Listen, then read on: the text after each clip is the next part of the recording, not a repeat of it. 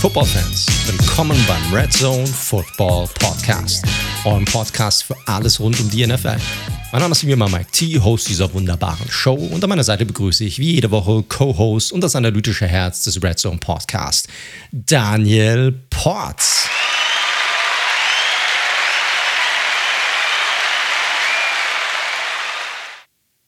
Servus Daniel. Wunderschönen guten Abend. Hallo. Wunderschönen guten Abend wünsche ich dir auch. Wie geht's dir, mein Lieber? Oh, das ist alles im grünen Bereich. Ich bin ein bisschen äh, getriggert noch vom Wochenende, habe meinen Schlafrhythmus aber wieder umgestellt. Montag hatte ich frei, heute war ich wieder am Arbeiten.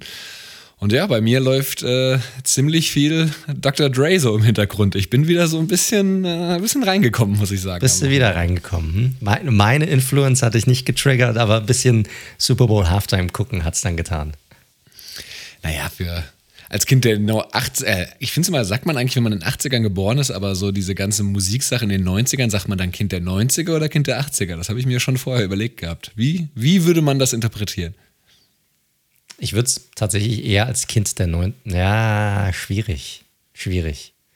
Also ich glaube, bewusst wahrgenommen hat man das ja dann erst in den, also ich zumindest erst in den 90ern. Ich bin Mitte, ich bin 84 geboren, ja, ja, keine Ahnung. Ich würde wahrscheinlich, würd wahrscheinlich eher sagen, Kind der 90er. Gut. Willst dich mal wieder jünger machen, verstehe. aber gut. Nein, aber ich meine, äh, ihr hört es ja immer, Leute, wenn ihr uns bei Instagram vor allem folgt, die Stories, die, die Mike ja macht, die sehr schönen Stories sind ja immer mit oder meistens mit 90s Hip-Hop, sage ich mal, unterlegt. Oder die frühen 2000er ja auch viel. Und ja, da war das natürlich eine Halftime-Show wie, ge, wie gemacht für uns, könnte man sagen, oder? Wie fandst du es? Ich muss sagen, ich fand es ganz geil. Ich habe zwar äh, im, im, Nachgang viele kritische Stimmen auch dazu gel gelesen, aber ich muss sagen, mir hat es ganz gut gefallen insgesamt. Ja, es war ganz interessant, weil wir hatten bei äh, unserer Crew, wie wir geschaut hatten, wir haben uns vorher noch drei, vier Halftime-Shows angeschaut. Äh, also von irgendwie Michael Jackson Anfang der 90er über Katy Perry mit dem tanzenden Hai, über auch noch Prince, was ja so ein bisschen als die legendärste gilt. Und ich muss sagen, ich fand, es war keine krasse Show in dem Sinne, aber es war ein cooles Konzert. Weißt du, was ich meine? Also ich fand, die, es war halt nicht so showig einfach, wie es Es war halt nicht Konzert so abgespaced wie letztes Jahr, Alter. Also letztes Jahr war ja total äh, mega abgespaced. Wie er, äh, wer war nochmal der Act, wie heißt der? The Weekend, The Weekend oder sowas, ne? Ja, Weekend. Wie er da so rumgespaced ist durch diese einzelnen Flure, die er sich da selbst gebaut hat, mit den ganzen Spiegeln da drin und so weiter. So war es diesmal nicht, aber ich fand vielleicht auch gerade deshalb war es recht angenehm auch zu schauen. Vielleicht auch der Fokus lag halt ein bisschen mehr auf der Musik an sich, was ich jetzt nicht verkehrt finde. Ja, und es waren nice Setups. Sie hatten natürlich so die besten Songs gespielt, beziehungsweise ja auch wichtige Songs. War ja auch eine sehr symbolträchtige Halbzeitshow, muss man sagen, was ja, glaube ich, so in Deutschland nicht allen so bewusst ist, aber mit dem Knie von Eminem äh, für die äh, BLM-Bewegung, der Song All Right von Lamar, den er gespielt hat, gilt ja auch so ein bisschen als, als Hymne der, äh, der Black Lives Matter-Bewegung. Die meisten Künstler aus LA in Los Angeles. Also das hat schon äh, viel gut zusammengepasst. Und ich muss sagen, der geilste Moment fand ich, als Dre am Piano saß und das Lied angespielt hat zum Schluss. Ähm, das war so ein Highlight-Moment. Und ich glaube, im Stadion war es noch krasser von den Vibrations. Ich habe noch ein paar so Insta-Videos danach gesehen von Leuten, die im Stadion waren. Da hat das Stadion tatsächlich sehr gekocht, so wie es wirkte. Ja, kann ich auch nachvollziehen. Also waren ziemlich coole Momente dabei. California Love haben sie mal kurz angespielt oder äh, auf dem Piano hat auch ein Manager äh, angespielt, das ist ja auch von Tupac das Lied und war schon, war schon ganz cool. Ich meine, es haben so ein paar West Coast Größen haben gefehlt, aber das war am Ende war es halt so eine Dr. Dre Show. Der hat halt die Leute um sich herum ge gehabt, die halt irgendwie groß gemacht hat, die halt gepusht hat und ähm, war aber insgesamt war eine, war eine gute Show, fand ich und freut dich, dass 50 Cent 20 Jahre später in einer ähnlichen Form ist wie du? Oder hat sich das. ich bewege mich jetzt eher Richtung ähm, jungem 50 Cent, was meine Figur angeht. Ah ja, verstehe. Oh, da habe ich mir halt nur so gedacht, er, er, kam da runter, das fand ich ja ganz nice und wir saßen so auf der Couch und so, uh, das sieht aber nicht so gut aus. Der ganze Typ sieht aber nicht mehr so gut aus. Also, hey, gut, er hat sich gut gehen lassen. Ich meine, dafür, dass er vielleicht ein, zwei Hits hat, also so viel hat er ja gar nicht gehabt, hat das als, ich sag mal, Businessman hat das ganz groß rausgebracht insgesamt. Also Kohle genug hat er gescheffelt. Ja, genau. Mit Get Rich or Die Trying noch das passende, den passenden Film gleich mal abgedreht, direkt Richtig. hinterher zum Album. Hat er ganz gut gemacht. Ja, also mir hat es mir hat's auch gut gefallen. Ich fand auch die Kritik war teilweise ein bisschen zu hart. Es war halt nicht dieses ich dachte, es gibt halt noch diesen ganz krassen Ding. Ich hatte ja so ein bisschen auf ein Hologramm von Tupac irgendwie spekuliert. Hey, gehabt. Das habe ich, ich überall gelesen. Ich weiß nicht, woher dieses Gerücht herkam, dass es irgendwie kommen sollte. naja, gut. wegen dem Trailer, weil am Ende ja nochmal äh, California Love in dem Trailer auch angespielt worden ist, was ja auch nochmal für so ein kurzes Tupac-Ding. Es wäre aber auch, glaube ich, auch schwierig geworden, weil es ja, es war ja hell noch, ne, als sie angefangen haben. Richtig. Also ich wüsste jetzt nicht, wie sie es hätten machen sollen. Ich, ich hat jetzt auch nicht irgendwie gefehlt, meiner Meinung nach. Also musste jetzt nicht unbedingt drin sein. Aber war auch so eine gute Show. Ich habe gelesen irgendwie, also vor allem über das deutsche Twitter, dass die Soundqualität nicht so gut gewesen sein soll. Ich weiß jetzt nicht, wie du es geguckt hast oder worüber du es geguckt hast. Ich habe den ja tatsächlich, also sorry Leute, ich habe ihn mir nicht live angeschaut. Ich habe ihn mir am nächsten Morgen äh, reingezogen zum Kaffee in der 42-Minuten-Version und die Halbzeitshow dann am Abend schön gechillt und locker, dann über den Game Pass nochmal. Aber mir ist da überhaupt nichts aufgefallen. Also ich fand auch den, den Sound und alles, wie es rüberkam, äh, ziemlich gut insgesamt die Rentnerversion. Am nächsten Morgen ganz entspannt zum Kaffee und dann die Digga, ich muss arbeiten, Alter. Das geht halt einfach gar nicht. Sorry. Das, das kriege ich, krieg ich leider nicht mehr hin. Urlaub heißt das Stichwort, Junge. Urlaub. Ja, wenn die Einmal. Giants im Super Bowl wär, gewesen wären, dann vielleicht, aber so, so nicht. Naja, wenn es danach geht, dann brauchst du so schnell keinen Urlaub mehr nehmen. Aber das ist ein anderes Thema. Sehr gut. Also ich hatte keine Tonprobleme beim Game Pass. Wir haben ja, ich, ich habe gehört, die Vorberichterstattung bei Pro7 soll sehr gut gewesen sein, tatsächlich. Äh, hier mit dem Kollegen Max Zielke, der ja auch schon mal bei uns zu Gast war vor knapp einem Jahr. Das wurde tatsächlich sehr gelobt, was ich gehört habe. Ähm, ich glaube, die DAZN-Übertragung mit, mit äh, Adrian Franke war auch wieder sehr gut. Aber Game Pass und dann noch vor allem wegen der Werbung natürlich. Das ist ja äh, auch als im Marketing arbeiten. Das war natürlich für mich sehr wichtig, diese Werbung zu sehen. Und wir hatten alle das gleiche Problem wann geht man denn jetzt mal pissen? Weil man will ja nichts vom Spiel verpassen und man will ja auch nichts irgendwie von den Werbungen irgendwie verpassen. Eine ganz seltsame Situation. Ja, du musst. Äh, ja, ist schwierig, ist schwierig. Du musst eigentlich zwischendrin ab und zu mal gehen. So ein klein bisschen. so ein klein. so ein klein bisschen, ganz schnell, ganz schnell. Naja, also, aber summa summarum, uns hat die Halftime-Show abgeholt. Ja, ich fand's gut. Ich fand's gut. Hat mir, hat mir insgesamt gut gefallen. Ihr könnt jetzt ja gerne sagen, ob es bei euch nicht der Fall war, aber ich, ich fand's. Ich fand es insgesamt voll und ganz okay. Wie du es auch am Anfang gesagt hast, es hat mich jetzt nicht irgendwie komplett ähm, ja, äh, aus den Socken gehauen oder so, aber es war insgesamt, fand ich, eine absolut solide Halftime-Show. Aber du hast demnach dann live geguckt, nehme ich an. Messerscharf kombiniert. Wir haben uns sehr, unser Freund David, der auch mitgeschaut hat, Grüße gehen raus. Wir haben uns äh, mit sehr vielen Snacks eingedeckt. Nein, wir haben kein Stadion, das ist ja so ein neuer Twitter-Trend, oh. gefakte, gefakte Snackstadien zu bauen, das haben wir nicht gemacht.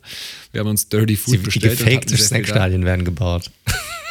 Gesnack, gefakte Snackstadien werden von Pinterest geklaut und dann gepostet und daran NFL-süchtig. Das scheint wohl so ein Trend zu sein, habe ich jetzt mitbekommen. Aber gut, wie dem auch sei. Ne, wir haben zu viert geschaut. Ähm, und hat Spaß gemacht. Hat auch äh, wenig Müdigkeitserscheinungen, muss ich ganz ehrlich sagen. Und der war ja relativ früh zu Ende für den Super Bowl. Also ich glaube, kurz nach vier äh, waren wir ganz überrascht, als wir auf die Uhr geschaut haben. Also der letztes Jahr ging deutlich länger. Da hatten wir bei mir geschaut gehabt und da sind die Leute, letzten Leute, glaube ich, um halb sechs abgehauen. Also von daher, irgendwie war das ein kürzerer Bowl. Gefühlt. Ich habe es nicht nachgeprüft. Müsste ich jetzt auch mal schauen, aber gefühlt ging, hast du schon recht. Also gerade auch die erste Halbzeit und so, die gingen relativ fix fix vorbei. Ja, kann, kann gut sein. Aber das müsste man dann nochmal im Detail nachschauen. So, was haben wir ansonsten am Start für euch heute? Also eigentlich geht, dreht sich heute alles nur um den Super Bowl. Ähm, wir machen eine detaillierte Review von dem Spiel, gehen dann natürlich drüber. News Section fällt heute mal ein bisschen flach oder wird nicht so lang sein. Ich glaube, das Hauptthema ist ja eh der Super Bowl gibt tausende Gerüchte um alles Mögliche herum. Sean McVay und Aaron Donald und Carson Wentz und so weiter, aber nichts, wo man jetzt sagen würde, das wäre jetzt in irgendeiner Art und Weise konkret. Deshalb würde ich auch sagen, müssen wir jetzt nicht groß darüber quatschen. Ähm, und ansonsten, ja, haben wir noch das Ende unseres Tippspiels. Wir werden heute den Gewinner ziehen, denn wir haben drei Stück aktuell, die an der Spitze stehen am Ende. Und der Gewinner unseres Tippspiels bestimmt ja auch, wo die Kohle hingehen wird, ja, an, an welche gemeinnützige Organisation das Ganze gesendet wird. Und äh, ansonsten, ich sag mal, bevor wir reinsteigen, würde ich euch, also unsere Zuhörer, noch gerne auf unser Gewinnspiel aufmerksam machen, was wir aktuell auf Instagram am Start haben. Und zwar haben wir das am Sonntag angefangen auszulosen. Es gibt dort einen Mitchell Ness LA Rams, also vom aktuellen Super Bowl-Sieger, Hoodie zu gewinnen. Äh, die Teilnahmebedingungen findet ihr auf Instagram unter unserem Handle at redzone.live. Wir haben das Ganze normalerweise gegen solche Gewinnspiele maximal zwei Tage. Ähm, wir haben das jetzt extra ein bisschen länger laufen lassen, bis einschließlich den kompletten Donnerstag, also Donnerstag 23.59 Uhr, damit wir euch, also diejenigen, die jetzt auch heute zuhören und uns vielleicht noch nicht folgen auf Instagram, noch die Möglichkeit geben, dort mitzumachen. Also gerne folgen auf Instagram unter redzone.live und könnt relativ easy dann bei dem Gewinnspiel mitmachen und einen LA Rams Mitchell Ness Hoodie gewinnen. Und dieses Gewinnspiel starten wir zusammen mit unserem Sponsor, mit unserem Sponsor aus der diesjährigen Saison, myworld.com, den großen Online-Cashback-Portal. Äh, und die haben uns ein kleines Care-Package zugesendet und daraus verlosen wir jetzt diesen ähm, LA Rams Hoodie. Freuen uns sehr darüber, dass Sie da mitgemacht haben, dass Sie uns das ermöglicht haben, dass Sie euch das ermöglichen, diesen Hoodie dazu gewinnen. Und falls ihr es noch nicht gemacht habt, dann meldet euch gerne bei myworld.com an, am besten über den äh, unseren Affiliate-Link in unserer jeweiligen Episodenbeschreibung. Dort findet ihr den myworld.com.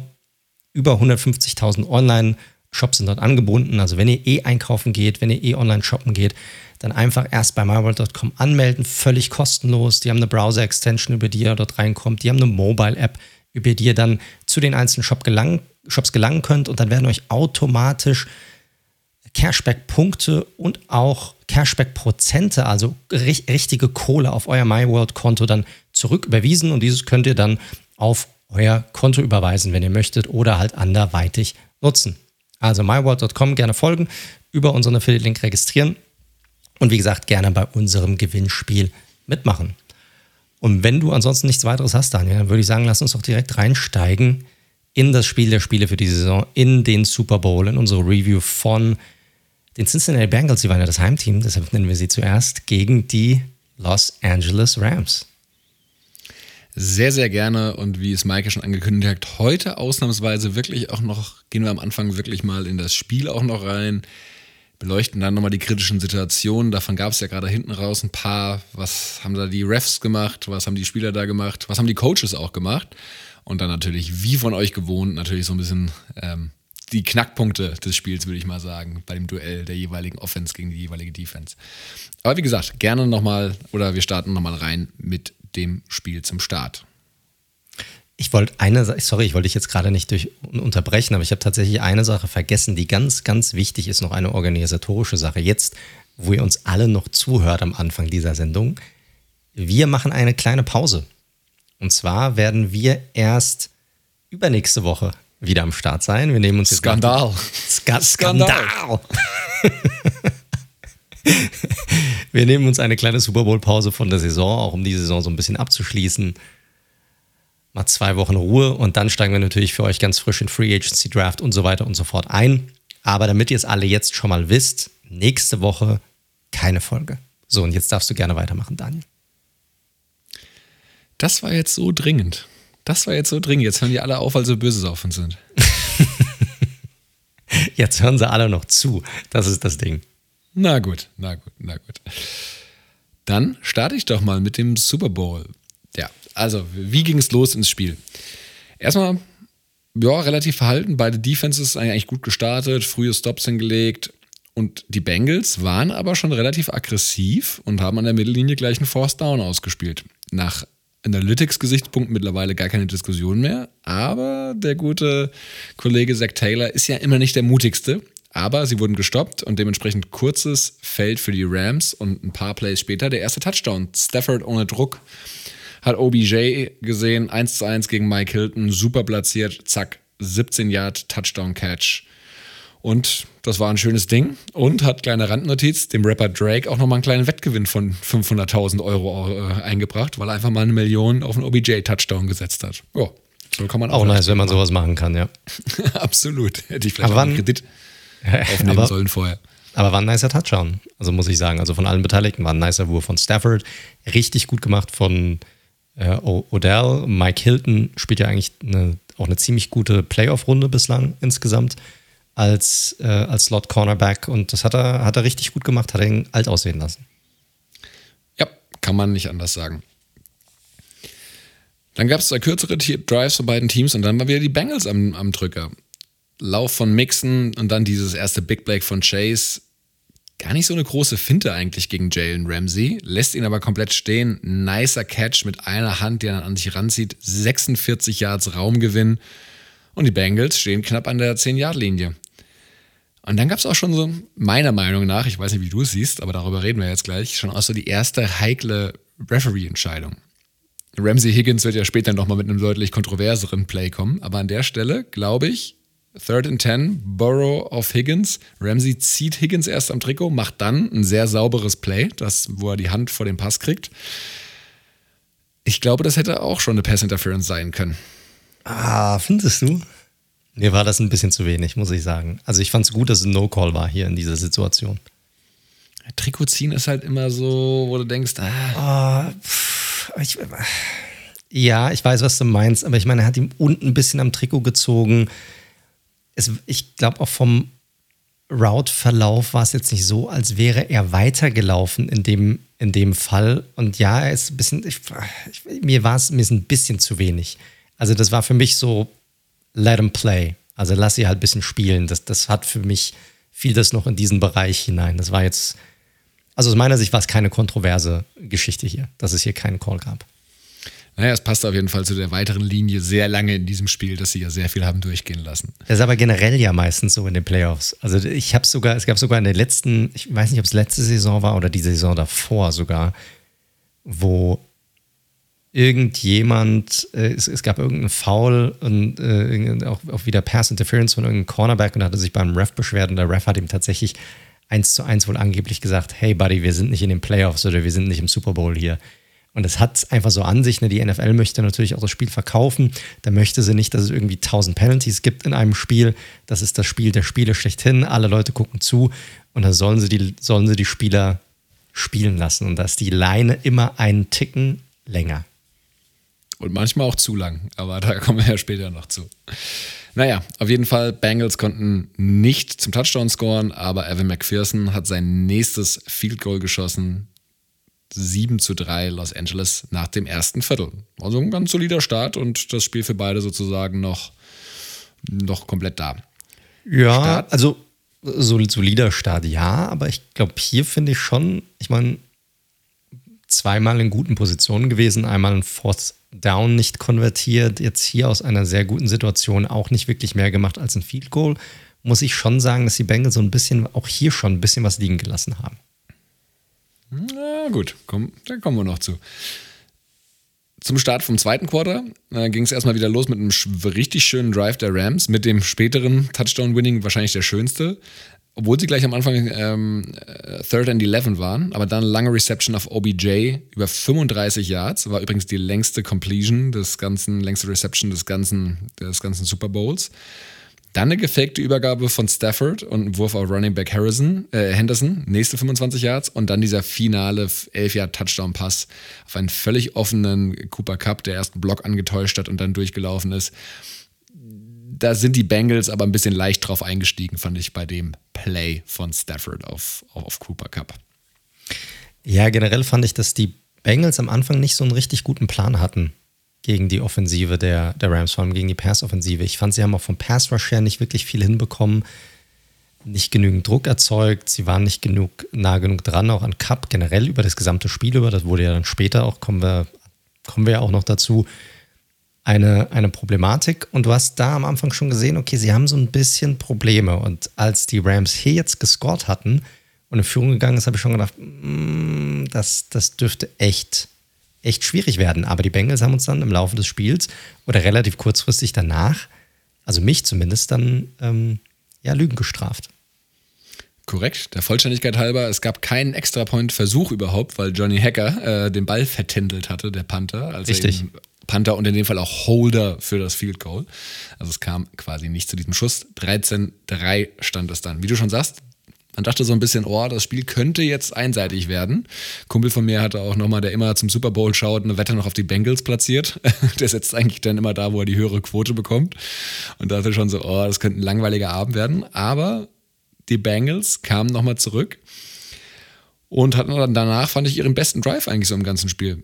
Burrow richtig schön das Feld runter marschiert, keine Incompletion gehabt, schöne Ballverteilung auf die diversen Receiver, die er hat, ein paar Runs von Mixon eingestreut. O-Line hat hier noch einen guten Job gemacht, sowohl im Run-Blocking als auch in der Pass-Protection. Und dann am Ende mit dieser Kirsche, also die Kirsche auf, auf der Torte, dieses Trickplay von äh, Running Back Joe Mixon auf T. Higgins über, über sechs Yards. Das war so ein Ding, wo wir gesagt haben, geil, so ein Play ziehst du halt im Super Bowl. Aber du konntest förmlich spüren, als dieses Play gecallt wurde und als es lief, wie allen die Düse ging. Diesem Play. Joe Mixon, der so, okay, wann kann ich ihn jetzt endlich werfen? Wann kann ich den Ball endlich loswerfen? Und du guckst, okay, kriegt er ihn da in die Endzone? Und der andere, okay, äh, der hat ja Higgins hat ja den Ball gefangen, ne? In der, ja. Genau. Äh, der, der quasi doppelt die Füße zweimal im, äh, in, in der Endzone drin hatte, nur um sicher zu gehen, dass er, äh, dass er auch wirklich drin war. Also, aber es war super geil executed und der gesamte Drive, wie du es auch gesagt hast, war richtig, richtig nice hier. Ja, und auch da wieder halt so. Es gibt gewisse Spielzüge, die entwickelt man im Laufe der Saison oder man hat sie im Playbook, die packt man aber dann erst aus, wenn es drauf ankommt an der Stelle. Und ey, da sind alle drauf reingefallen. Da hat leider, glaube ich, keiner mit gerechnet, dass Joe Mixon am Ende einen Touchdown-Pass haben wird. Ja. Richtig nice. Ja, und dann kam halt leider dieser bittere Moment, der mittlerweile auch bestätigt ist, was die Verletzung ist. OBJ, bei dem im Sofa Stadium Kunstrasen, haben sie ja auch schon ein paar äh, Spieler äh, drüber ja, Aber überall, du hast fast überall nur noch Kunstrasen, also kaum noch Gras. Das ist halt das Problem.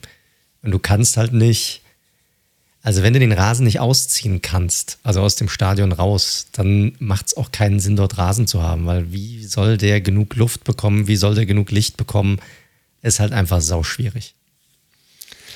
OBJ blieb auf jeden Fall hängen, ohne Gegnereinwirkung, Knieverletzung ist schon bestätigt, wieder ein Kreuzbandriss und wieder im gleichen Knie wie 2020 und das wisst ihr wahrscheinlich, er wird wieder Free Agent. Bitter. Ganz, ganz bitter. Und nach Chris Godwin schon der zweite Top-Receiver, der mit dem Kreuzbandriss jetzt erstmal auffällt und so Free Agent wird.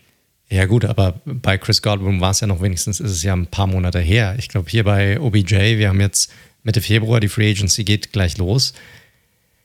Ich habe schon erste Gerüchte gehört, dass es vielleicht auch so das Karriereende sein könnte für ihn. Glaube ich jetzt erstmal, manchmal glaube ich jetzt erstmal nicht, aber das ich meine, das ist halt schon was, ne? Gleiches Knie, wieder ein Kreuzbandriss, sich da wieder zurückarbeiten, aufs alte Niveau kommen und so. Das ist nicht ohne.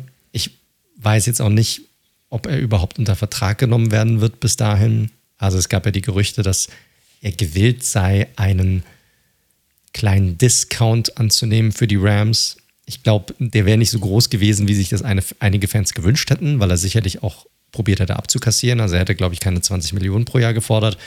Aber irgendwo zwischen 14 und 17 wären es wahrscheinlich dann trotzdem äh, geworden, meiner Meinung nach. Das wird es jetzt nicht bei ihm.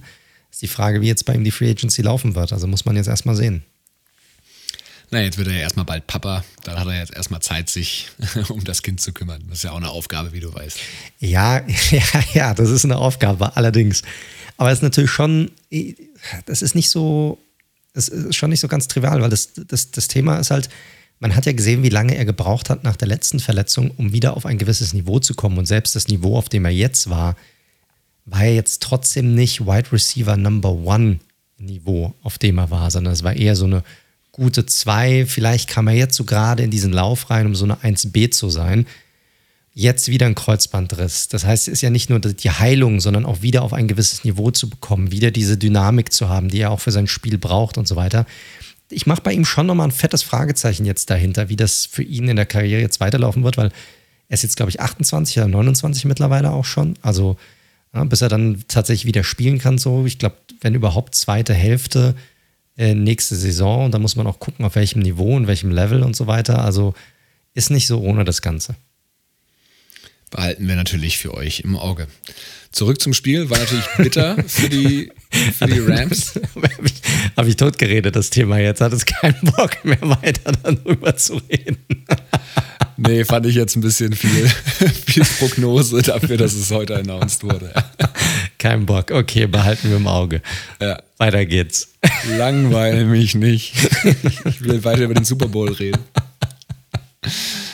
So, können wir. Ja, können wir. Komm, mach weiter.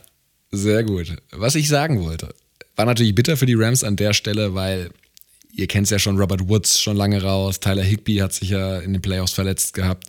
Und jetzt wurde es halt langsam eng mit den Leuten, zu denen Matt Stafford werfen konnte, abgesehen von Cooper Cup. Das sind nämlich wirklich No-Names, die da Bälle, die ja die künftig die Bälle gefangen haben im Super Bowl. Das war echt schon ein Problem und soll das natürlich auch bemerkbar machen. Und ja, ähm, kurze Zeit später, Deep Ball mit Ansage in die Endzone von Stafford. Bates antizipiert das Play, springt dazwischen und intercepted Matthew Stafford. Ich weiß nicht, wie du es gesehen hast. Ich fand es jetzt nicht dramatisch. Das war halt vor war der Pause. Genau, wie ein Punt quasi an der war Stelle. Wie ein also Punt. ich, ich, fand das auch, ich, fand die, ich fand die Interception an sich auch nicht schlimm. Ist halt hier Risiko gegangen, hat halt einen Shot in die Endzone gewagt, der wurde halt intercepted, war halt einer dieser, das haben wir über die Saison hinweg auch schon öfter gesehen, einer dieser Deep Balls, die Stafford underthrown hat. Also sie waren einfach einen Ticken zu kurz was ich echt komisch finde bei ihm, weil er hat ja angeblich diesen krassen Arm und er unterwirft echt oft auch diese tiefen Bälle. Und das war auch hier der Fall, aber es war jetzt nicht, es war kein Gamechanger hier, dass er die Interception Nein. geworfen hat. Überhaupt nicht. Ich würde sogar andersrum sagen, dass erkennt ein guter Quarterback, dass er da in einer Situation ist, wo er nichts zu verlieren hat und das halt richtig, scheiß drauf, wenn es die Interception genau. ist, ist halt die Interception genau. und äh, so Low Risk, High Reward, wie man so schön im Englischen sagt. Ja. Äh, witziger war das, was danach passierte. Äh, Kollege, der verletzte Cornerback Vern Hargraves, der dann meinte, er müsste in seinen Adiletten zum Jubeln in die Endzone laufen mit, mit dem Handtuch, was dann erstmal eine Strafe seinem Team angebracht hat was auch den Drive ein bisschen mitgekillt hat, den sie danach hatten. Also ja, Logo, Mann. 15 dumm. Yards nach hinten, Mann. So ein, ja, so ein Idiot, mal ganz ehrlich. Im Super Bowl. So richtig, also dümmer geht's nicht. ja, also wilde Geschichte, wilde Geschichte. Ja, passierte nichts dann bis zur, Halbzeitshow. Halbzeitshow ist ein gutes Stichwort. Wie wir sie gesehen haben, haben wir schon gerade drüber gesprochen. Wer sie aber auch gesehen hat von der Bank aus, war der Rookie-Kicker McPherson, der einfach mal gedacht hat, ah ja, Taktikbesprechung für einen Kicker ist ja jetzt auch nicht so wichtig. Ich gönne mir mal lieber Eminem und die ganze Crew und, und bleib auf der Bank. Also das fand ich, fand ich lustig. Der gibt einfach ein sympathisches Gesamtbild ab, der Mann. Ey, aber Kicker sind ja auch so ein eigenes Ding. Ne? Also ich, ich von so vielen Coaches schon gehört, die lassen die einfach in Ruhe. Also egal, ob die gerade scheiße drauf sind oder ob die richtig gut kicken, die wollen die einfach nicht stören. Entweder nicht aus, ihren, aus ihrem Flow rausbringen, das heißt, ey, ich fasse den, ich, ich probiere erst gar nicht irgendwas zu machen, weil das, was er macht, funktioniert halt irgendwie. Also will ich ihn da nicht rausbringen. Und dann, oder auch zu viel Druck auf die Kicker ausüben, weil dann denkt er sich, okay, dann kommt er nie wieder da raus. Also eigentlich lassen die Coaches die Kicker komplett in Ruhe. Das, die fahren so voll ihr eigenes Ding. Die sind eigentlich komplett alleine die ganze Zeit. Ja, aber er ist ja dabei ein sehr sympathischer Typ, also macht einen guten Eindruck. Ja, ja, klar, absolut. Und nach der Pause, äh, äh da wurde ich tatsächlich kurz dafür bestraft, dass ich gerade mal einen Blick auf mein Handy geworfen hatte. Da wurde ich nämlich direkt bestraft. Ich glaube, da habe ich sogar was über die Halftime-Show getwittert, äh, über unseren Account und werde direkt von Joe Burrow bestraft. Play-Action, endlich mal Play-Action. Ich habe es ja schon so oft gefordert. Deep Ball äh, Richtung Higgins, 75er Touchdown, aber wir müssen natürlich, ich weiß gar nicht, müssen wir darüber diskutieren? Higgins Nein. greift nämlich ganz klar in die Maske von Ramsey. Äh, das hätte eine äh, Offensive Pass Interference sein müssen, oder? Also hier ist es für mich ganz klar. Das war auf jeden Fall Pass Interference hier vom Wide Receiver. War natürlich also es war schwer zu sehen, das muss man einfach sagen, ne? weil es auf der Seite war, du hast den Ref auf einer Seitenlinie, er sieht es einfach nicht, er kann es auch gar nicht sehen. Äh, kein, keiner der anderen Refs hat es irgendwie gesehen und ist halt damit durchgekommen. Ne? Ramsey versteht die Welt nicht mehr, verstand die Welt, versteht, alter Schwede.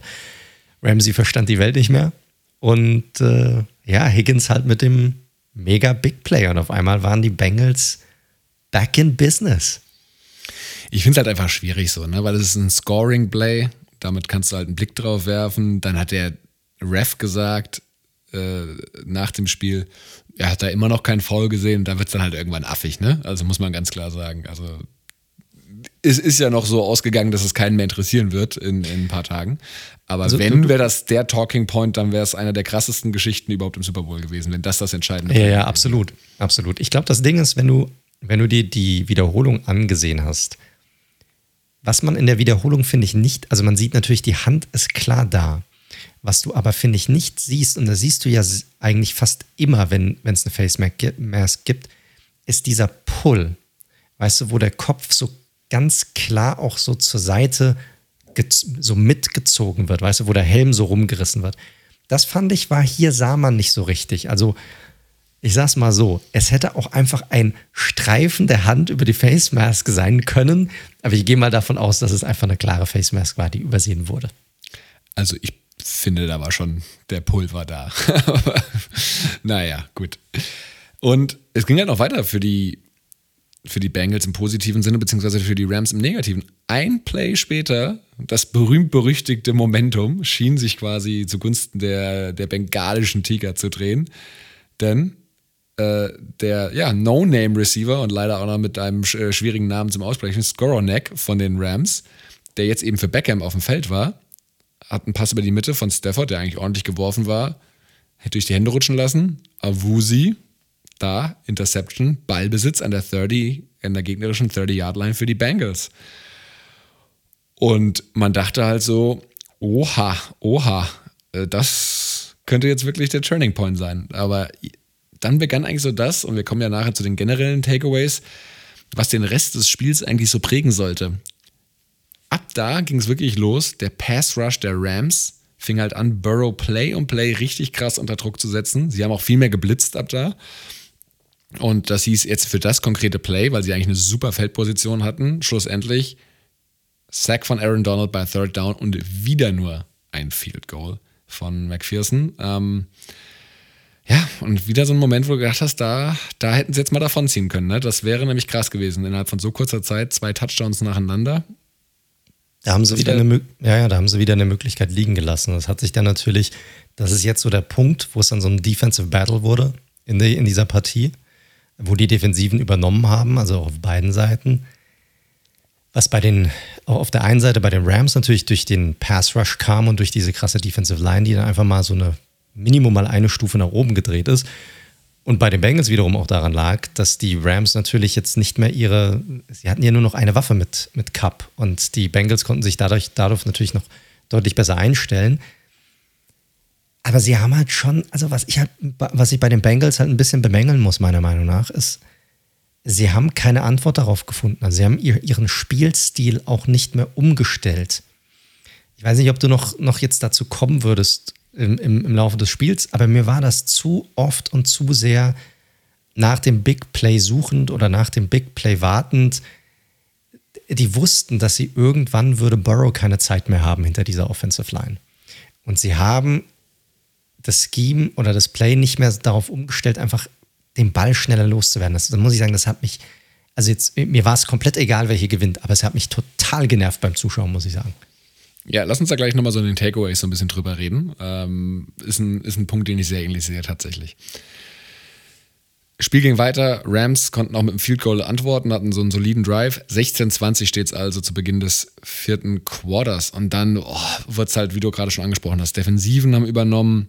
Offensiv war das einfach sehr zäh. Ne? Bei den Rams, wie du auch schon angesagt hast, Stafford dann auch noch angeschlagen. Der hat sich ja auch schön den Knöchel verdreht und also nach, bin kein Doc, Doktor, aber eine Bänderdehnung war das, glaube ich, auf jeden Fall, so wie der Knöchel da weggeknickt ist, aber gut. Bin, bin kein Doktor, aber von meinem Fernseher zu Hause konnte ich sehen, dass es mindestens eine Bänderdehnung war. Doktor, der netdoktor.de, das ist meine Website, ja. Nein, aber ich hatte das ja auch schon beim Handball ein paar Mal und eigentlich so sollte ein Knöchel sich nicht wegdrehen. Also ich bin da ähnlich wie bei dem, dem Knie von Joe Burrow später. Das sollte ich auch nicht so das auch mal beim Handball. Geil. als, als fette Menschen sich auf meinen Knöchel geworfen haben. na gut, na gut. Also offensiv war es halt einfach zäh bei beiden. Ne? Bei den Rams, wo jetzt wie gesagt Stafford angeschlagen war, war der Wurm drin, war halt auch klar. Es gab halt irgendwie keine richtige Receiver-Option mehr äh, abseits von Cooper Cup. Und das Run-Game dazu deut mehr, deutlich mehr später, war halt weiterhin inexistent. Wie grausam das war, wie gesagt, habe ich ein paar Stats später. Bei den Bengals gab es halt einfach nur auf die Fresse die ganze Zeit. Immer mehr Druck, immer mehr Stunts irgendwie äh, äh, über den Blitz, Inside Linebacker Blitz und so weiter und so fort. Burrow hat sich, wie gesagt, auch am Knie noch verletzt dann. Und sie hatten eigentlich noch diesen einen Drive. Und wer weiß, was passiert wäre, wenn Boyd nicht bei Third and Nine kurz vor der Mittellinie seinen ersten Drop in dieser ganzen Saison gehabt hätte. Also hätte der zum First Down gereicht und wenn nicht, wäre Zach Taylor dafür gegangen. Und ja, einfach ein schlechtes Timing für den ersten Drop dieser Saison für Tyler Boyd.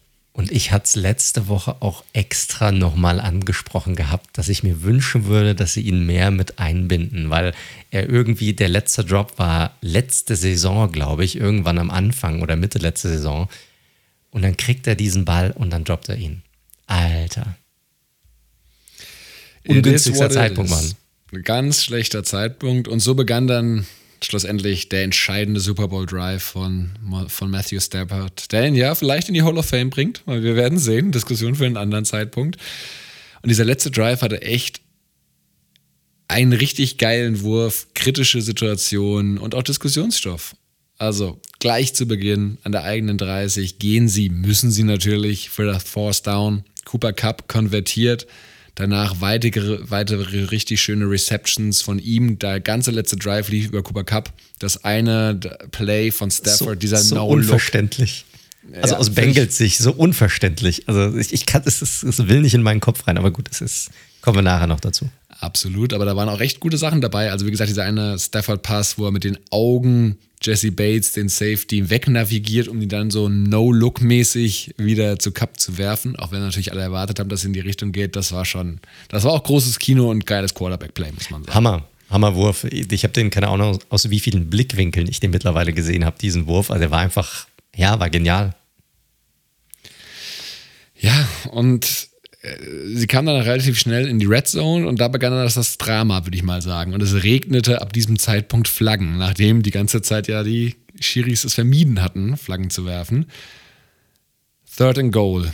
Holding-Strafe gegen Logan Wilson, der Cup, Cup, Cup minimal. minimal den, den, den, der, der Cooper Cup. Der, Cooper Cup.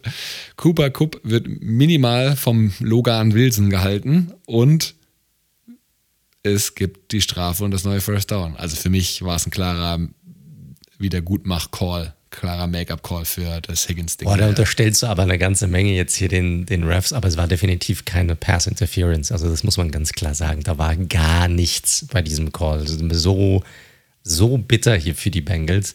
Klar, logisch, wir haben vorhin schon drüber gesprochen, über den anderen Call, der dann verpasst wurde. Und jetzt werden vielleicht auch einige sagen, ja, das ist irgendwie ausgleichende Gerechtigkeit und das gleicht sich dann irgendwie aus, aber es ist halt, ich finde nicht, dass ein schlechter Call dann danach noch ein zweiter folgen sollte, der dann irgendwas ausgleicht, sondern das sollte einfach gut gecallt werden. Und das war hier einfach kein guter Call. Ganz einfach. Ja, zumal es war auch noch ein kollektiver Fallstart der Rams O-Line, wie dann einige Bilder bewiesen haben. Also es hätte sowieso eigentlich nochmal fünf Yards zurückgehen müssen. Aber gut, es war eben anders. Dann gibt es den vermeintlichen Touchdown von Cooper Cup, inklusive Roughing, äh, äh, Unnecessary Roughness Strafe für ähm, den Safe. Wer war das Safe? War das Vaughn Bell? Ich glaube, Vaughn Bell war das. Aber eben auch Holding gegen die Rams. Also es geht nochmal zurück. Nächstes Play, nächste Strafe. Eli Apple gegen Cooper Cup. Das war eine sehr deutliche Pass Interference, muss man sagen. Da gibt es, glaube ich, nicht viel drum herum zu reden. Und dann endlich aus Rams Sicht Ende dieser 15 Play Drive. Stafford findet Cooper Cup gegen Eli Apple, der da 101 stand mit einem Goal-Line-Fade. Also, boah, da hätte ich auch jemand anderen hingepackt. Hilton oder ein Awuzi. Ich meine, klar, Apple ist ein großer Corner. Warum aber, nur boah. einen? Warum nur einen? Also zeig mir einen Cornerback, der im One-on-One -on -One an der Goal-Line ganz alleine Cooper Cup guarden kann. Oder äh, scheiß drauf, sagen wir, du hast einen, wo du sagst, der ist schon in Ordnung, das kriegt er hin. Aus zehn Würfen, wie oft kriegt das hin, dass er ihn definitiv immer covern kann? Ja, da haben sie wohl mit dem Run gerechnet, ne? ja, es, äh, die kannst Cup nicht, also das, das, geht nicht. Du kannst sie nicht einfach einzeln in, in Manndeckung nehmen, covern. Das, das, das wird nicht funktionieren. Ver, verstehe ich null, warum sie das hier gemacht haben. Ja, ich verstehe es auch nicht, aber Cooper Cup hatte da eben seinen geilen Drive und den er dann auch würdig abgeschlossen hat mit dem Touchdown. Jetzt waren die Bengals wieder im Zug, 1,25 noch der Uhr, drei Timeouts. Das kann natürlich reichen, aber nicht heute, nicht mit Aaron Donald. Und auch wieder komisches Play Calling. Ryan bei Third and One läuft Richtung Donald, der dann auch ein geiles Play macht, muss man ihn sagen, wo er ihn wirklich zurückzieht, wie so einen kleinen Jungen. Und zum Archie Ryan ist er jetzt auch kein Wurm. Dann als die Bengals in die Shotgun-Formation sehen, hat Aaron Donald schon gesagt, okay, jetzt, jetzt kommt meine Stunde. McVay hat es ihm ja anscheinend auch gesagt beim Fourth and One. Und Donald schlägt ohne Probleme den Left Guard. Pressure auf Borrow, der zwar noch escapen kann, aber den Ball nur noch so wegschaffeln kann, mehr oder weniger Turnover on Downs. Ball Game, Super Bowl Winner Rams. Was sagst du zu den letzten Sequenzen da am Ende? Ja, bitter. Play Calling total für die Füße. Also, du hattest ja Second and One, das heißt, du hast eins, zwei, drei Chancen, ein Yard zu generieren. Du hast Joe Mixon als Running Back. Ich laufe dreimal hintereinander mit Joe, Bex, Joe Mixon diese ein Yard, Mann. Ich, ich, sorry, ich, ist doch egal. Es war noch genügend Zeit auf der Uhr. Ich glaube, sie hatten sogar noch, ein, ich weiß nicht, ob sie eine oder zwei Tage, alle drei hatten sie sogar noch. So, so Latte, lauf dreimal, du hast Joe Mixon. Der hat irgendwie sechs Yards pro Carry gehabt in diesem Spiel oder sowas. Also die, die waren ja, das Running Game, was ja teilweise ganz gut funktioniert hat, war ja das der, der Bengals. Der hat davor, also ich, ich verstehe es nicht. Ich verstehe es null. Null. Ich kann verstehen, wenn du sagst, ich habe ein Passing Play und P. Ryan ist ja, soll ja der Back sein, der generell der bessere Pass, äh, Passcatcher ist. Aber dann so offensichtlich. Und, äh, ich, ich raff's nicht hab doch deinen Best, deine besten Spieler in diesem Drive auf dem Feld. Und Mixon ist definitiv dein bester Running Back, also hab ihn doch bitte auf dem Feld. Und du musst nur ein Yard klären. Du kannst mir nicht sagen, dass du in drei Versuchen ein Yard erlaufen kannst. Alter. Geht nicht. Dann hast du es auch nicht verdient. Ja. Sorry. Das, das war so. Ich meine, das eine ist die Option, die man natürlich ziehen kann. Das andere, das, was sie ja in den Spielen zuvor gemacht haben, ne? was auch gleich noch so ein genereller Kritikpunkt wird. Irgendwas Kreatives mit Jamar Chase, ne? Irgendwie so ein Jet Sweep oder irgendwas einfach, ne? Wo er gibt deinen besten. Die Rams haben am Ende ihrem besten Spieler den Ball in die Hand gegeben. Richtig. Cooper Cup. Korrekt, korrekt. Gut, ja. wo man sagen muss, dass Chase hatte ja, ich glaube, diese 17 Yard Reception direkt am Anfang von diesem letzten Drive. Also ich rede jetzt nur von der, letzten, von der letzten Situation. Ja, so, ja ne? klar. Also, das war, ich weiß nicht, vercoacht, aber es war halt einfach schwierig. Ja, ich, ich, weiß, ich weiß, was du meinst. Ich meine, ich weiß nicht, ob du, ob du auch im Nachgang nochmal äh, bei diesem finalen Play gesehen hast, was hätte alles sein können. Aber ja. Chase war in der Outside, der hat ja seinen Cornerback, äh, den, äh, äh, geschlagen gehabt. Wenn Burrow ein bisschen mehr Zeit gehabt hätte, das Ding wäre unter Umständen dann Touchdown, hätte das sein können, äh, äh, tief. Aber das ist wieder so diese, du brauchst ein Yard, Alter. Krieg, nimm doch erstmal den einen Yard, egal wie. Weißt ja, du? Vor allem von diese Plays, je nachdem, wo ich in welchem Frame ich die anhalte, ne? Ja, klar, ja, ja, ja, na, geschlagen. Aber, ich, ich habe auch gelesen, Pirine hätte den noch fangen können, wenn er schneller antizipiert hätte, dass äh, Burrow, das ist, also da wird es dann. Das ist, auch, das ist auch egal, du hast, du hast einen Yard, du weißt, die kommen mit allem, was sie haben. Da sind sie die ganze, das ganze letzte Viertel, die, die letzten anderthalb Viertel sind sie mit allem, was sie haben, auf Burrow draufgegangen. Da hat er, glaube ich, noch nicht mal 2,4 Sekunden zum Werfen dann musst du ihm eine Möglichkeit geben, das Ding noch unter zwei Sekunden loszuwerfen, äh, loszuwerden, wenn du ihn werfen lässt. Und wenn das dein Playcalling nicht hergibt, dann lass es. Tja. Ich weiß, es, es hört sich jetzt einfacher an, als es wahrscheinlich ist. Aber sorry, du bist bei Second and One und du kriegst es nicht gebacken, diese einen Yard zu bekommen. Dann, dann lass es halt, dann, dann hast du, sorry, dann hast du es nicht verdient. Ja, muss man wohl am Ende so festhalten. Vielleicht grundsätzlich, bevor wir in die Details reingehen, ich fand grundsätzlich nice, dass es ein spannendes Spiel war, habe ich vorher nicht so erwartet. Ich hatte schon so Sorge, dass die Rams davon relativ deutliches schlagen könnten. Moi hat, glaube ich, 24, 21 habe ich, glaube ich, letzte Woche getippt. Gut, ich habe 2013 getippt, so weit war ich jetzt auch nicht weg. Also von daher, Low Scoring war es auf jeden Fall, da hatten wir beide recht. Und ja, wir waren in einer ähnlichen Range. Also hochklassig war das Spiel nicht. Ich glaube, das kann man vorweg vor der Detailanalyse sagen. Aber es hat halt es war ein spannendes Spiel, einzelne Momente und die Starspieler haben Plays gemacht. Ich fand, ich fand, es war überhaupt gar kein schlechtes Spiel. Ich meine, nicht Moment alles mal, kann. Zwischen hochklassig und schlecht gibt es ja noch eine gewisse ja, Range, ne? Deshalb sage ich ja, ich habe hab ich auch gar nicht gesagt. Also, es kann ja nicht alles irgendwie Chiefs Bills sein. So läuft es halt nicht. Aber ich fand, das war für einen Super Bowl, wo natürlich super viel, ähm, ja, wo der Druck auch super hoch ist für alle Spieler, wo, wo jeder irgendwie performen will und so weiter. Das, das ist immer ein bisschen schwieriger.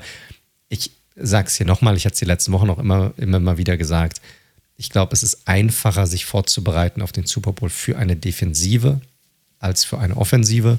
Das hat man hier auch mal wieder gesehen, dass die Defensiven auch wirklich einen ordentlichen Job gemacht haben, bis also die eine dann, als es darauf ankam, dann einen richtig guten Job, die andere, als es darauf ankam, dann auf einmal nicht mehr, obwohl sie es vor, vorab ganz gut gemacht hatten. Aber insgesamt haben sich beide Defensiven ganz ordentlich einstellen können auf den Gegner. Und ich fand, es war, ich fand, es war ein gutes Spiel für den Football, weil es hat alles zu bieten gehabt. Du hattest auch, du hattest off, explosive offensive Plays, Big Plays drin gehabt, du hattest aber auch äh, gute Defensiven im Spiel gehabt. Also das kam auch nicht zu kurz und insgesamt finde ich, ist das für einen Super Bowl absolut in Ordnung gewesen. Ja, besser auf jeden Fall als der letzte Super Bowl, an dem die Rams teilgenommen haben. Der war nämlich grauenhaft. Richtig, korrekt.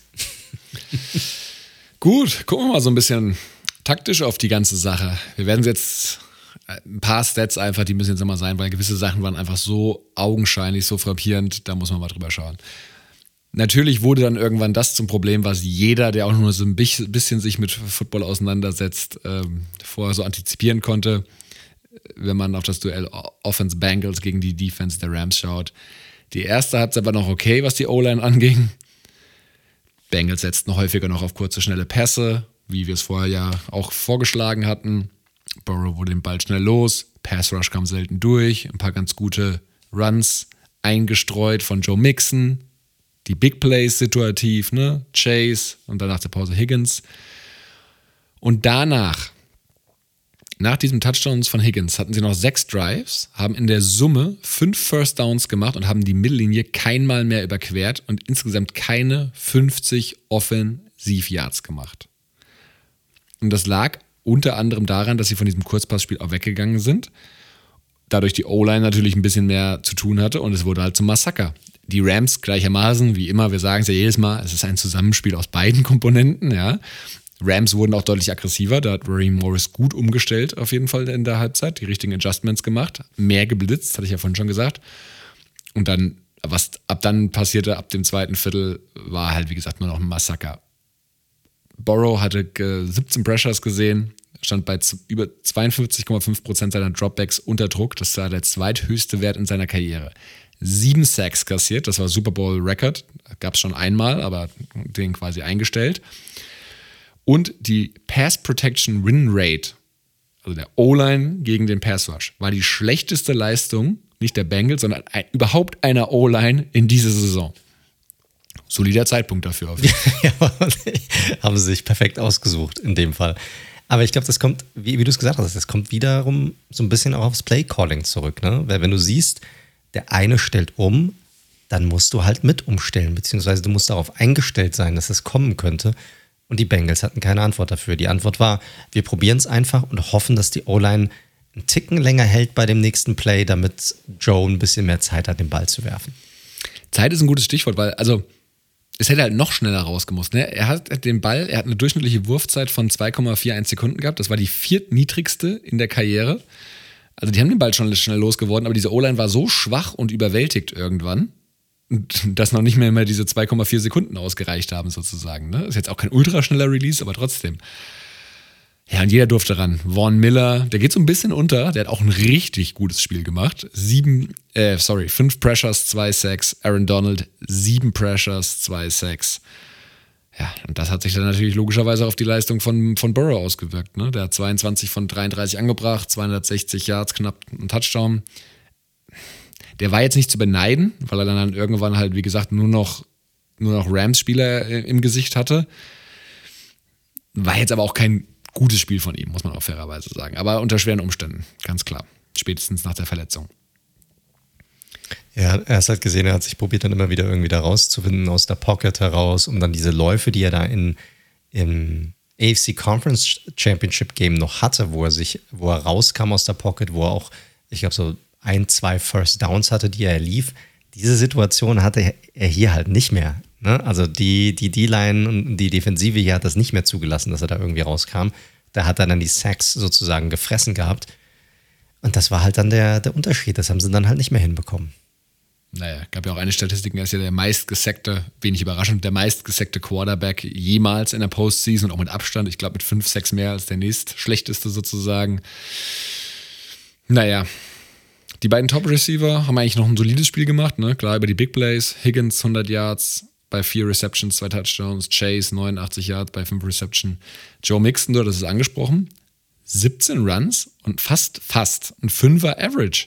Ja, okay, nicht also, ganz die 60. Irgendwo hatte ich 6 gelesen gehabt, aber 4,8 waren es am Ende. Ja, trotzdem finde ich es gut. Das ist ein guter ja, Average. Ja, ist ein grundsolider, äh, guter Average auf jeden Fall. Und das ist halt genauso mein Kritikpunkt an der Bengals Offense. Du hast, wir haben schon ein paar Sachen angerissen, jetzt nochmal final.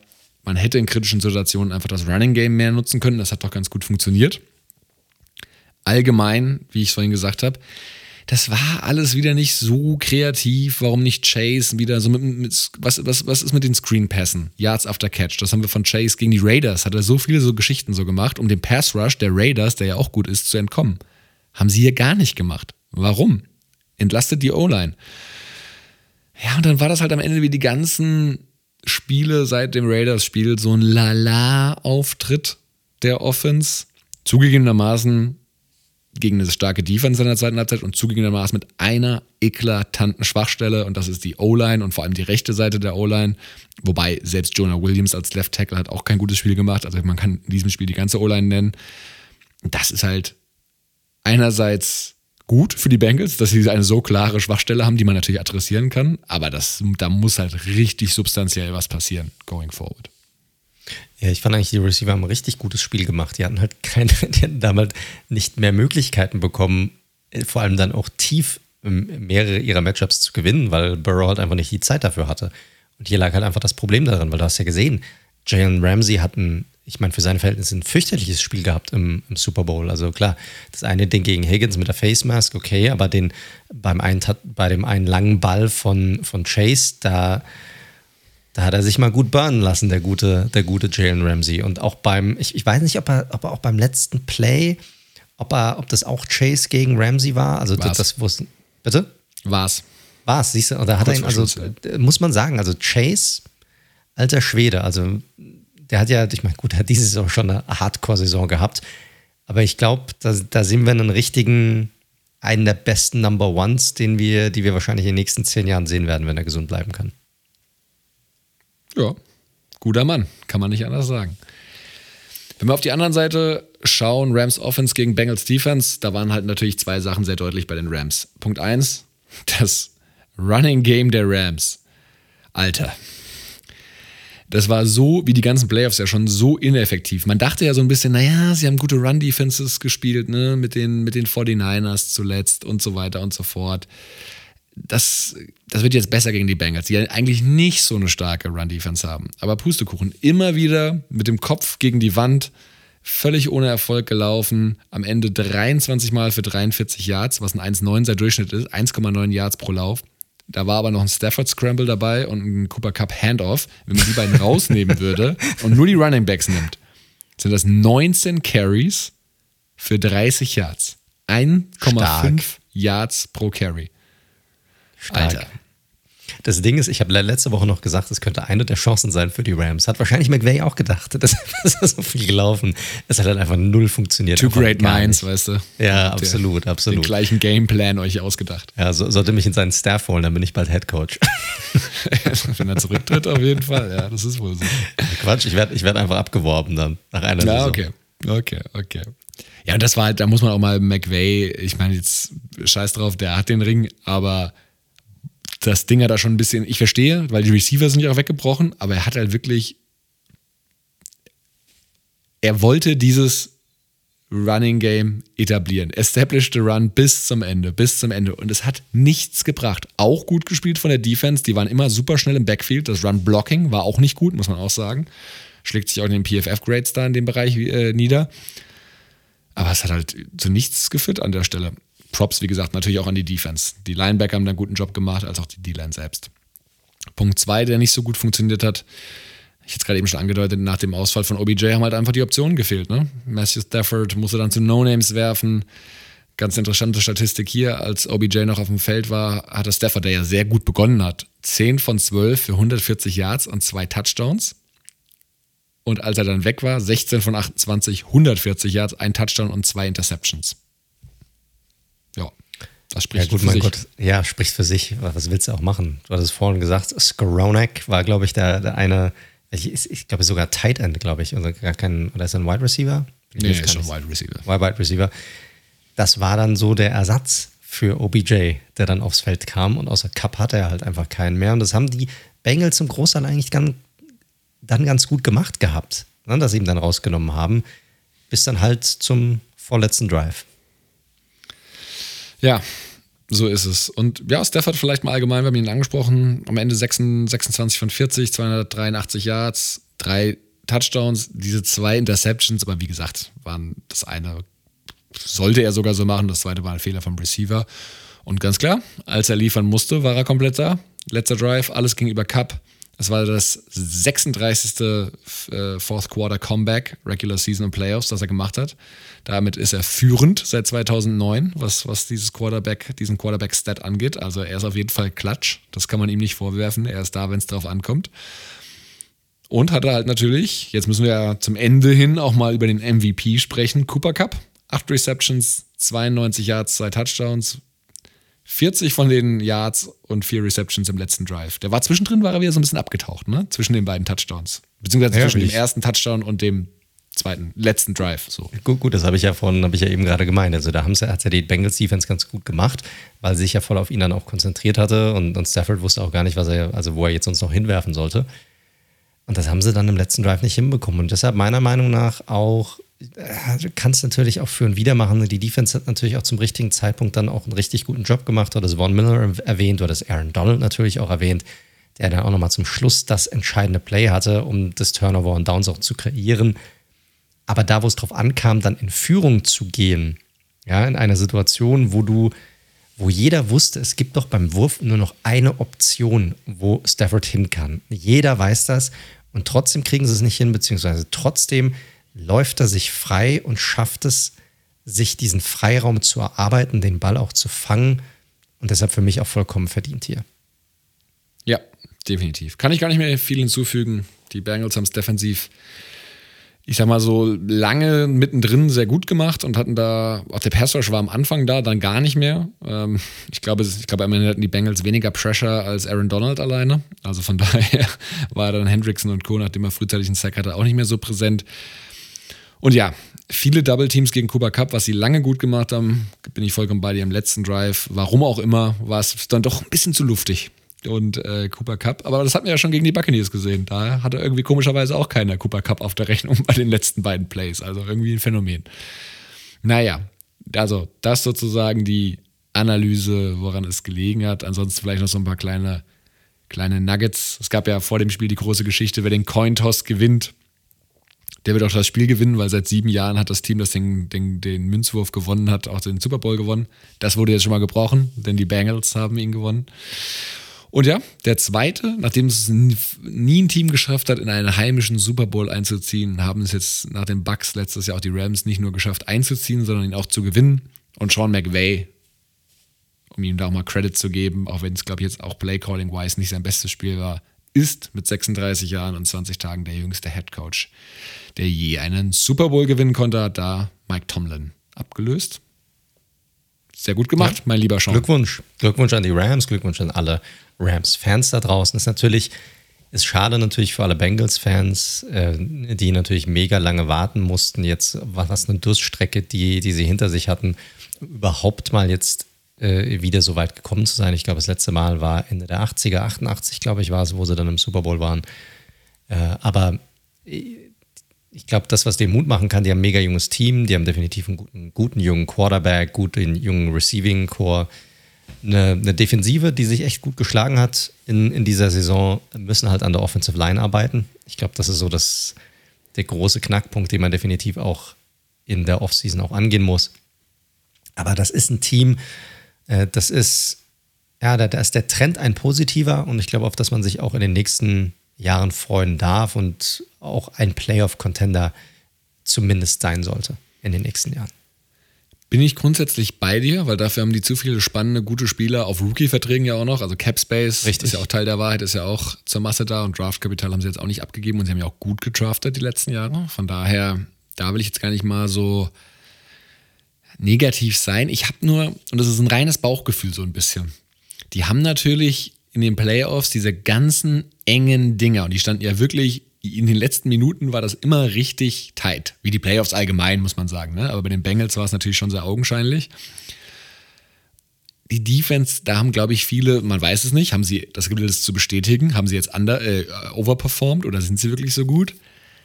Die Division wird, glaube ich, nächstes Jahr wieder stärker, wenn die, Raven, äh, die, die Ravens, die Ravens wieder fit sind und die Browns äh, vielleicht auch ein bisschen konzentrierter zu Werke gehen. Also, mein Punkt ist nur, das wird jetzt nicht so ein Selbstläuter, dass die Bengals jetzt das nächste Superteam sind, wenn sie drei neue Starting O-Line-Men haben. Das habe ich auch nicht gesagt, dass es ein Selbstläufer wird und dass diese Division auch eine starke ist und eine schwierige auch auf Dauer sein wird, ist auch klar. Aber man nimmt halt das, was man jetzt aktuell weiß. Und was man weiß, ist, dass diese Kombination gerade in der Offensive ganz gut funktioniert. Das müssen sie halt auch, ja, auch nächste Saison weiterhin und immer wieder unter, unter Beweis stellen. Und für die Rams ja, ich meine, die haben allen gezeigt, dass sie mit ihrem etwas unkonventionellen Approach, ein Team aufzubauen, erfolgreich sein können. Nicht nur erfolgreich im Sinne von jedes Jahr irgendwie die Playoffs erreichen, gute Saisons zu spielen, sondern tatsächlich auch mal was Richtiges in der Hand zu haben. Ja, bin sehr gespannt, wie das so weitergeht, solange die da die Kombi haben aus Stafford, Cup einerseits, dann defensiv natürlich auch noch Aaron Donald. Ich glaube nämlich an diese Rücktrittsgerüchte glaube ich nicht, ehrlich gesagt, dran. Würde mich wundern. Ähm, McVay, wie gesagt, als Coach. Mal gucken, wie sie mit OBJ und Von Miller umgehen werden. Aber sicherlich ein Team, das auch ein Contender sein wird nächstes Jahr, wenn jetzt nichts Bahnbrechendes passiert. Richtig, aber da ist sicherlich ein Auge drauf zu werfen. Also ich kann mir bei einem, ich meine, was hat denn Aaron Donald jetzt noch irgendjemandem zu beweisen? Jetzt mal ganz ehrlich, der hat jetzt alle möglichen Titel geholt, also persönlichen Accolades, die er schon hat und äh, ist jetzt Super Bowl-Sieger, das ist so das Einzige, was ihm jetzt noch gefehlt hat. Und am Ende, glaube ich, wird es eine Entscheidung bei ihm sein, wie viel Bock hat er einfach noch, da diese Energie auch reinzustecken.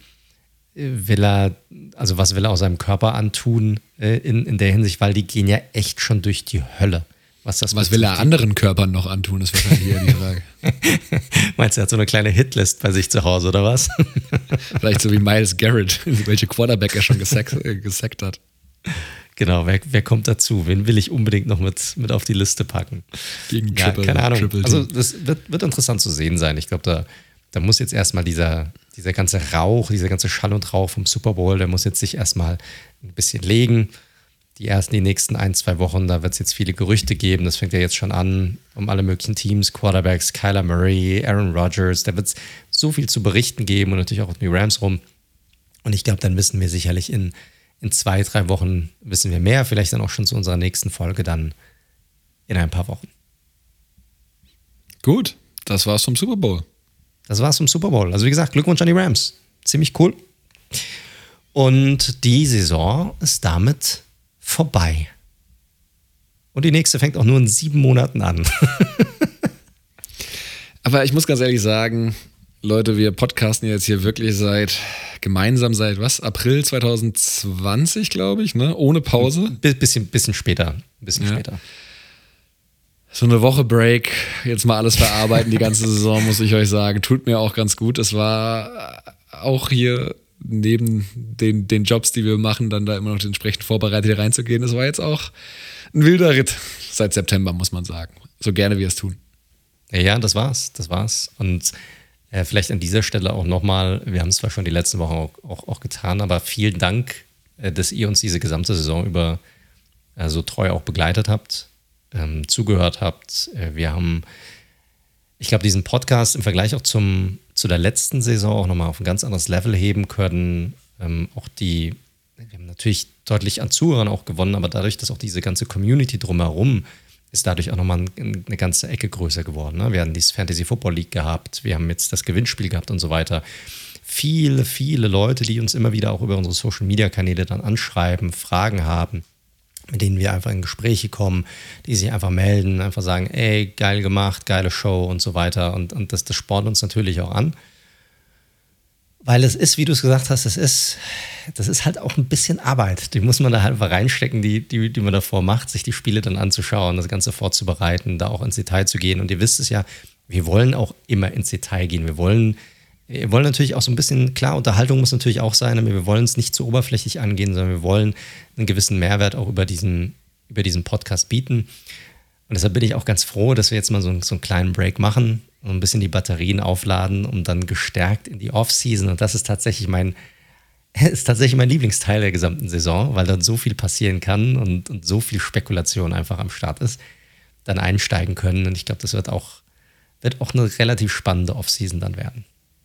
Ja, für alle Teams, für alle Teams. Und wir werden das nach diesem kurzen Break, wie gesagt, es ist jetzt wirklich nur eine Woche und dann werden wir wirklich vorher nochmal auf die Needs schauen. Äh, einmal der AFC-Teams, andere der NFC-Teams. Ein bisschen kompakter, als wir es letztes Jahr gemacht haben, weil wir es kürzer, in kürzerer Zeit abfrühstücken müssen. Der Schedule hat sich ein bisschen verändert. Und dann werden wir aber natürlich alles analysieren, welcher Free Agent wohin, war es überteuert, war es nicht überteuert, war es ein gutes Signing, war es ein Schwachsinns-Signing. Wir werden da alles berichten und bewerten und uns dann halt auch sukzessive dem Draft nähern. Also von daher gönnt uns eine Woche Verschnaufpause und dann kriegt ihr wieder bis zum Draft die volle Ladung. Jede Woche auf jeden Fall. Korrekt, korrekt. Und dann würde ich sagen, sind wir am Ende der heutigen Show angekommen, oder? Ja, jetzt gilt es nur noch, den besten Tipper, denjenigen, der das, das Geld spenden ist so, darf, Das ist so, das, das, das haben wir noch über. Wir haben ja drei ähm, tatsächlich drei Tipper, die, die den gleichen Punktstand hatten. Hast du das gerade vor dir? Ja. Es sind die Tipper ähm, Mike Matthias, der liebe Wansi und von einem sehr süßen Namen wie Wansi kommen wir zu einem sehr harten Namen, Violator 2003. Ihr drei habt auf jeden Fall am besten getippt diese Saison. Ähm, und das wirklich sehr stark gemacht. Ich habe es wirklich geschafft. Ich habe die ganze Saison dran gedacht, parallel mit dir zu tippen. Nur beim Super Bowl habe ich es vergessen. Beim Super Bowl habe ich es schlussendlich vergessen. Aber wie gesagt, diese drei Jungs waren über die ganze Saison, oder Mädels, ich weiß es ja nicht genau, ähm, lässt sich anhand der, der, der Namen nicht ab, äh, erkennen. Und sie haben am Ende von 285 Tipps 185 richtig gehabt mit fast 65% richtigen Trefferquoten. Also die, die Leute könnt ihr mal anhauen, wenn ihr mal einen guten Tipp braucht. Richtig. Und dementsprechend, ihr wisst ja, wir werden auf jeden Fall anhand unserer richtigen Picks spenden. Das ist in meinem Fall 179, beziehungsweise ich habe den Rams-Sieg ja auch vorausgesagt, den habe ich nicht getippt.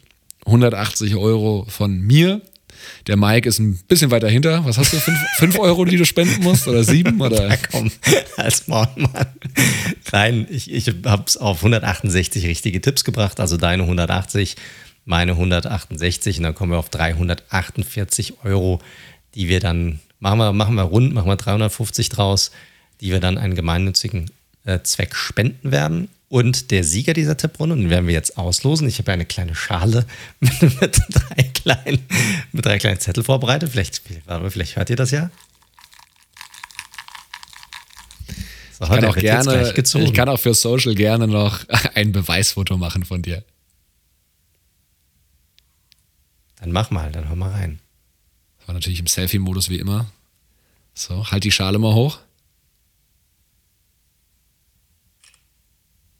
Da habt ihr es gehört. Ihr habt es, glaube ich, gehört, sogar im Mikro. Die Schale, die Schale der Wahrheit. Wenn es zwei gewesen waren, hätten wir einen Cointoss machen können, aber so wird es die Schale der Wahrheit.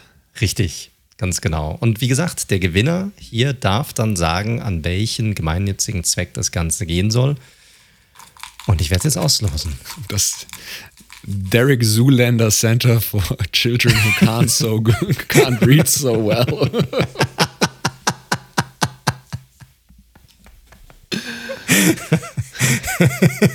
Also ich hatte es damals schon gesagt.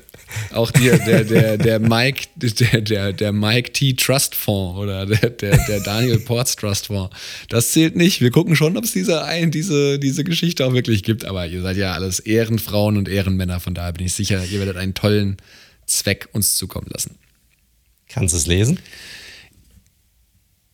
Mike, wie witzig. Mike Matthias. Mike zieht Mike Matthias. Korrekt. Gut, Mike Matthias ist der Gewinner unseres Tippspiels. Und damit darfst du dir aussuchen, an welchen Zweck das Ganze gehen soll. Was wir da machen werden, ist, also geh uns am besten einfach direkt an, entweder über unsere Social Media Kanäle oder halt über unsere Webseite. Wir werden auch nochmal probieren, jeden einzelnen wir haben es wir noch nicht gerafft oder rausgefunden, ob wir über die Plattform, wie wir das Tippspiel machen, auch jedem einfach so eine, eine Info-Mail schicken können. Das müssen wir nochmal noch checken. Ansonsten werden wir natürlich alle Infos zum Tippspiel, also wo die Kohle dann hingehen soll, wo die Spendenaktion stattfindet und so weiter, auf unsere Webseite packen. Da haben wir so einen Reiter zum Tippspiel, da wird dann nochmal alles draufgepackt werden. Aber lieber Mike Matthias, melde dich doch bitte bei uns. Ähm, freu dich, dass du gewonnen hast und sag dann bitte Bescheid, wo die Kohle hingehen soll. Und dann wäre es natürlich cool, wenn sich natürlich so viele wie möglich von euch dazu finden würden, die es ähnlich machen wie wir und vielleicht einfach euren Tippeinsatz oder die Anzahl der richtigen Tipps in Euros ummünzen würden äh, und dann an diesen Zweck mitspenden würden oder halt egal welchen Betrag ihr spenden wollt. Ich glaube, jeder Euro wird da zählen, ähm, wenn es ein guter, guter Zweck ist und das, das wär, dafür werden wir schon, dafür werden wir schon sorgen. Und dann hoffe ich dann, dass so viele wie möglich mitziehen und dass wir dann einen richtig geilen, krassen Betrag zusammenbekommen. Ja, das hoffe ich doch auch. Das hoffe ich doch auch. Jeder gibt, was er kann. Es hat sehr viel Spaß gemacht, mit den ganzen Leuten hier um die Wette, Wette zu tippen. Irgendwann in den Playoffs sind dann meine Fälle davon geschwommen. Im Fantasy, sagen wir mal ehrlich, haben wir beide auch verkackt. Von daher auf gut Deutsch. Fantasy ist genauso wie beim Tippen. Ich kann, ich, ich, kann nicht gegen meine Giants tippen und bei Fantasy nehme ich jeden Giants-Spieler, äh, der nicht irgendwie bei drei auf dem Baum sitzt. Ja, stimmt. Hättest du nicht so oft auf die Giants getippt, hättest du vielleicht zwölf richtige Tipps mehr und dann wären wir auf Augenhöhe gewesen. So, so ist das leider nichts geworden. Ja, muss ich nochmal im Detail analysieren. Gut, aber damit sind wir jetzt nun wirklich am Ende dieser Sendung, am Ende dieser Saison. Wie gesagt, vielen, vielen Dank, dass ihr diese Saison mit dabei wart, dass ihr uns zugehört habt. Ihr hört Red Zone, der Football Podcast. Ihr findet uns wie immer auf allen gängigen Podcast-Plattformen über Spotify, Apple Podcasts, Google Podcasts, Stitcher, Deezer, Podcast Addict, you name it. Wir sind da drauf. Falls es euch gefällt, drückt heftigst den Abonnieren-Button. Hinterlasst auch gerne eine Bewertung dort, wo man eine Bewertung hinterlassen kann. Gebt uns gerne fünf Sterne. Das pusht uns und das hilft uns natürlich auch neue Zuhörer zu gewinnen. Und ansonsten, lieber Daniel, natürlich auch dir vielen Dank, dass du diese Woche mit dabei warst und natürlich auch dir vielen Dank dafür, dass du die gesamte Saison über an meiner Seite warst und sozusagen mein Podcast-Partner in Crime warst. Es war ganz, ganz toll. Es hat sehr viel Spaß gemacht. Die Deutsch, Deutsch-Schweizer Freundschaft, die wir hier über, über die Alpen sozusagen transportieren auf eure Ohren. Und ja, auch danke nochmal von, von mir an euch. Lasst es euch gut gehen. Ihr kriegt jetzt mal, habt jetzt mal zwei Wochen Pause von uns und dann geht's weiter mit der neuen Saison. Absolut, absolut. Und dann natürlich in aller Frische und mit voller Energie. Und wir wünschen euch auch da draußen die volle Energie für die kommenden zwei Wochen. Lasst es euch gut gehen und dann wie immer bleibt gesund und bis zum nächsten Mal. Tschüss.